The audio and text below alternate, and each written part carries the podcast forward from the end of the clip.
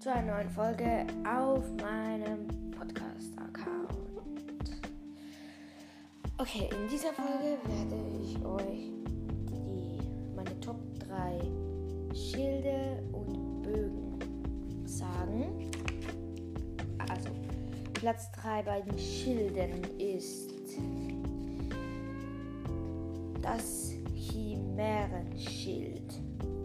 Ja, das bekommt man von einem Leunen, einem silbernen, ich. Glaube nur von einem silbernen.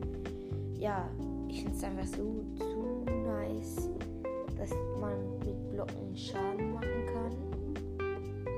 Ja, also mit einem Schildblock. Dann zwei, also Nummer zwei, Wächter, also das Wächterschild plus plus. Ja, Wächterschild plus plus ist einfach die beste Version der Wäch Wächterschilde. Sie ist äh, eigentlich riesig, es ist einfach nur so ein rund, runder Kreis. Wenn man es benutzt, dann fährt sich wie so ein, ein Schild aus. Ein blaues. Und ja, das ist einfach das stärkste aller, Schild, also aller Wächterschilde. Ja. Und Nummer 1 ist natürlich das Hylia-Schild. Ja.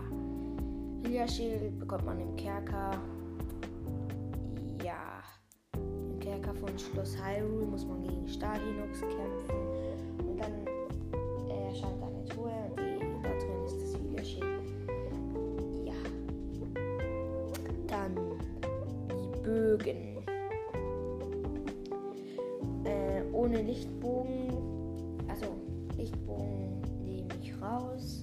Der ist nämlich ein bisschen ultra stark. Und dann.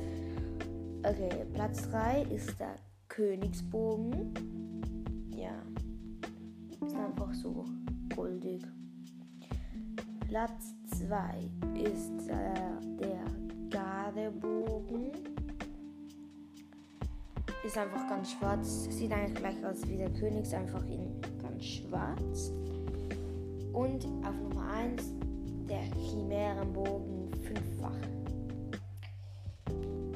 Ja, der schießt einfach fünffach, äh, fünf Pfeile und verbraucht dann nur einen. Ja.